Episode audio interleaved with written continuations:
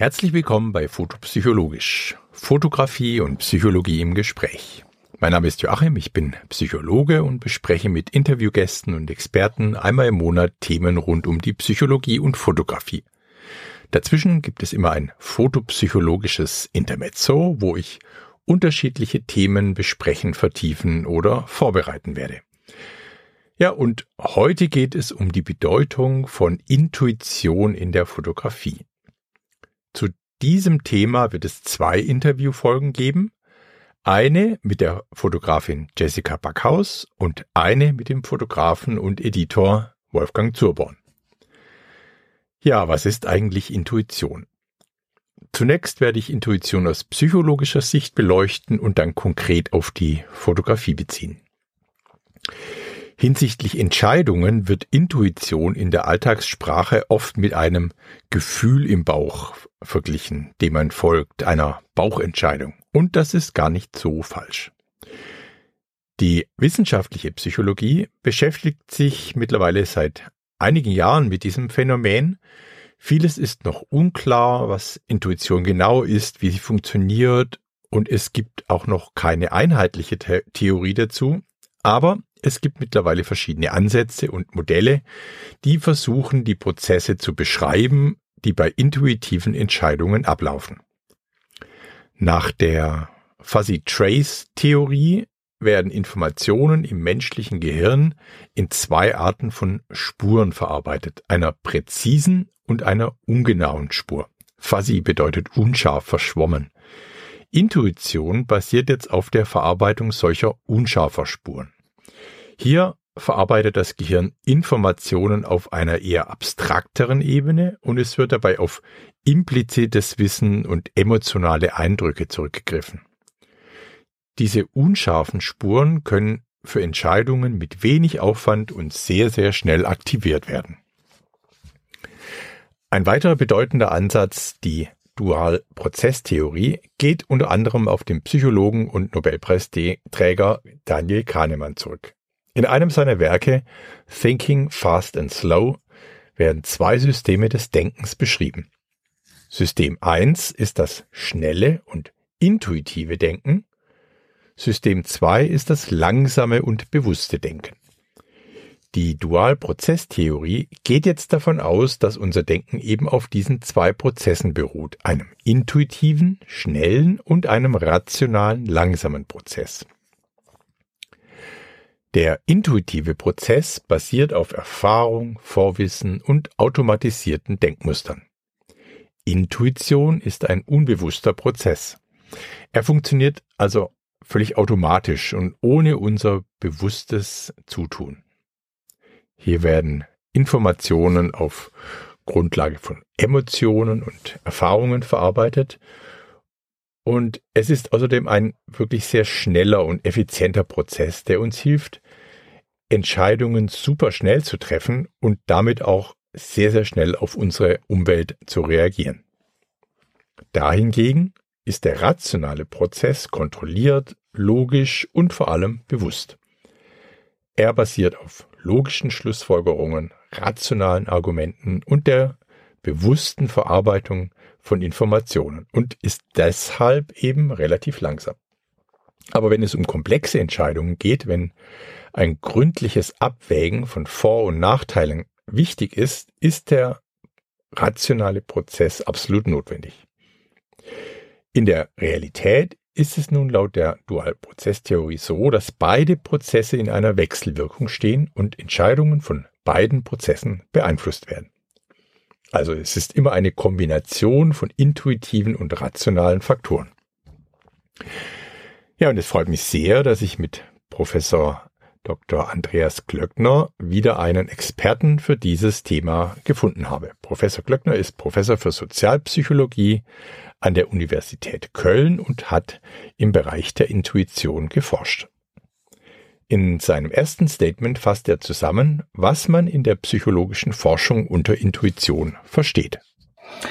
Ja, eine ganz grobe äh, Definition von Intuition wäre, dass man äh, ein Gefühl hat, wie man sich entscheiden sollte oder wie man urteilen sollte, ohne ganz genau zu wissen, wo dieses Gefühl herkommt.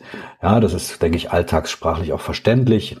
Etwas genauere Definition wäre, dass man dass es sich um Prozesse des Urteilens und Entscheidens handelt, die zumindest teilweise auf automatischen und auch unbewussten Prozessen basieren. Ja, das heißt, wir haben ein Gefühl, äh, uns für A oder B entscheiden zu müssen und es gibt einen teilweise automatischen und unbewussten Prozess, der zu diesen Gefühlen führt. Wir wissen nicht genau, wo der herkommt. Dabei äh, kontrastiert man die Intuition immer mit den kontrollierten oder deliberativen Prozessen des Entscheidens, also wo man halt 100% Kontrolle über die Informationsverarbeitung hat. Man geht dann im Üblichen davon aus, dass äh, es diese zwei Prozesse auch ganz, ja, ganz effizient zusammenwirken in sogenannten zwei Prozessmodellen des Urteils und Entscheidens. Und ja, ein bisschen anders als die vielleicht ja, landläufige läufige Annahme, dass man zwischen Intuition und Deliberation vielleicht einfach so switcht, also dass man entweder sagt, ich habe jetzt irgendwas komplett intuitiv oder komplett bewusst entschieden, ist es nach aktuellem Forschungsstand eher so, dass man sagt, dass Intuition, diese automatischen Prozesse eigentlich in jedem Entscheidungsprozess sehr schnell und auch zuerst aktiviert werden und dass die bewussten, kontrollierten Prozesse äh, nur zugeschaltet werden, wenn das notwendig ist. Also beispielsweise, um die Intuition zu kontrollieren, um zu schauen, ob das in die falsche Richtung geht, um die zu leiten oder vielleicht auch, ja, um zu vermeiden, dass sie uns in, ja, äh, eine falsche Richtung zu einem Fehler führt.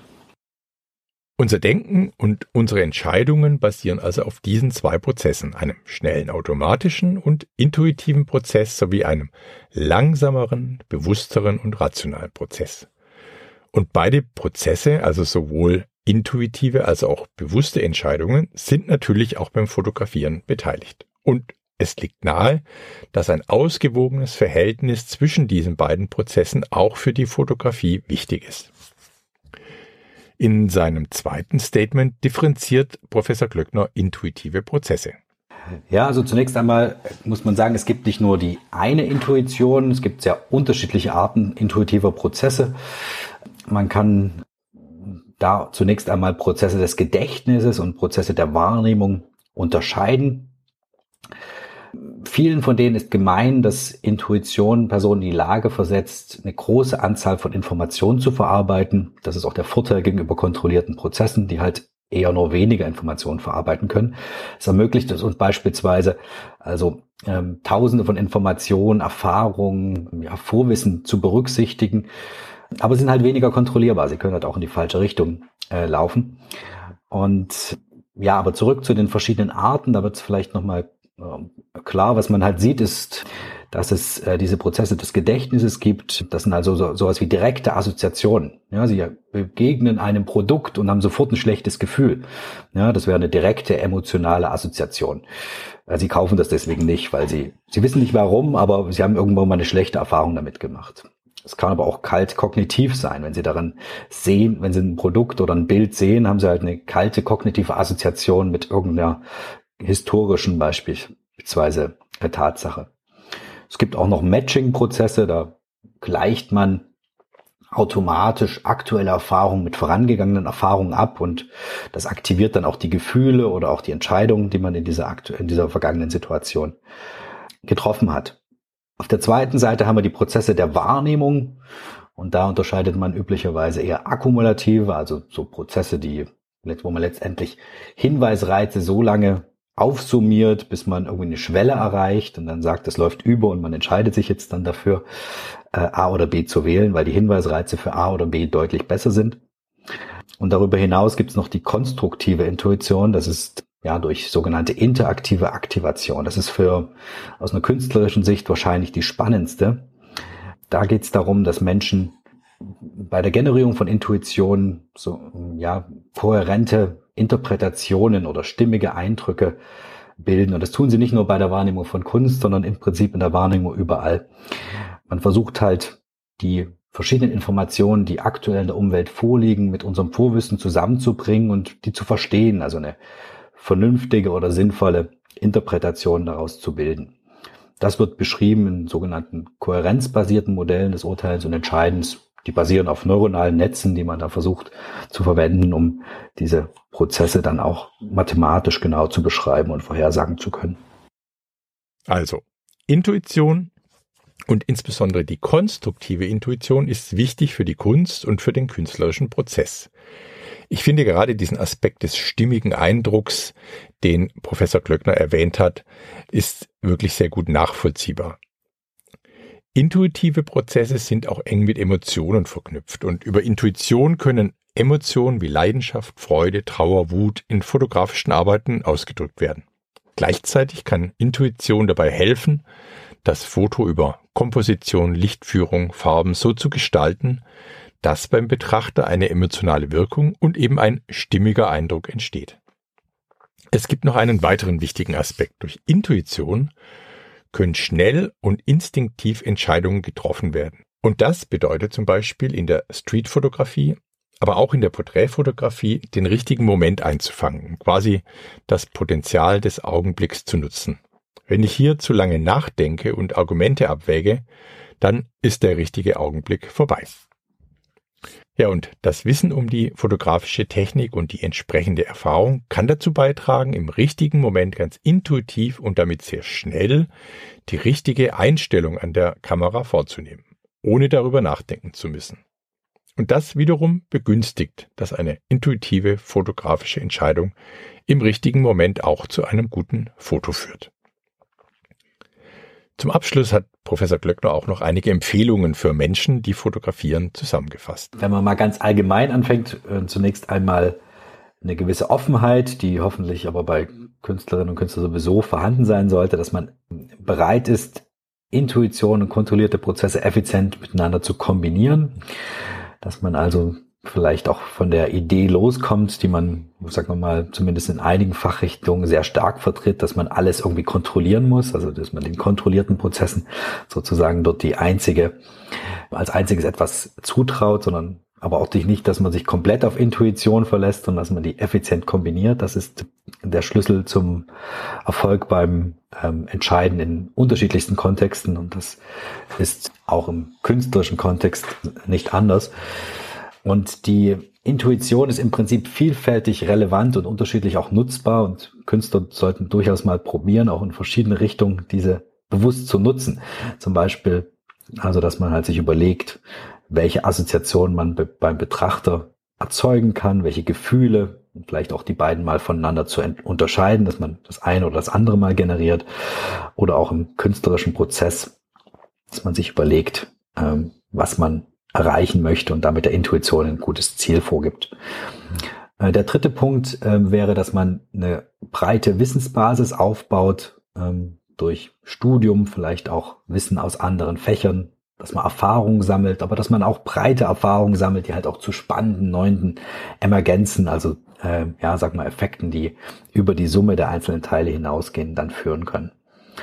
Ich hatte vorhin schon angedeutet, der Punkt, dass man diesen Effekten, die dann entsteht und äh, Gefühlen auch nachgeht und dass man damit halt noch eine spezifische Expertise aufbaut.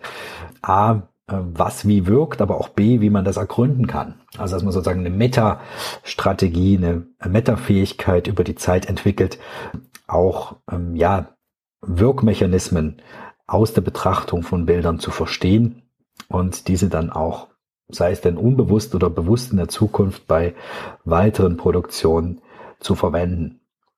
Ja, den Gefühlen dann halt natürlich auch, sollte man dann auch im Zweifelsfall vertrauen, zumindest wenn man eine breite Wissensbasis aufgebaut hat, äh, diese vielleicht auch ergründen und eine gewisse Persistenz diesem nachzugehen.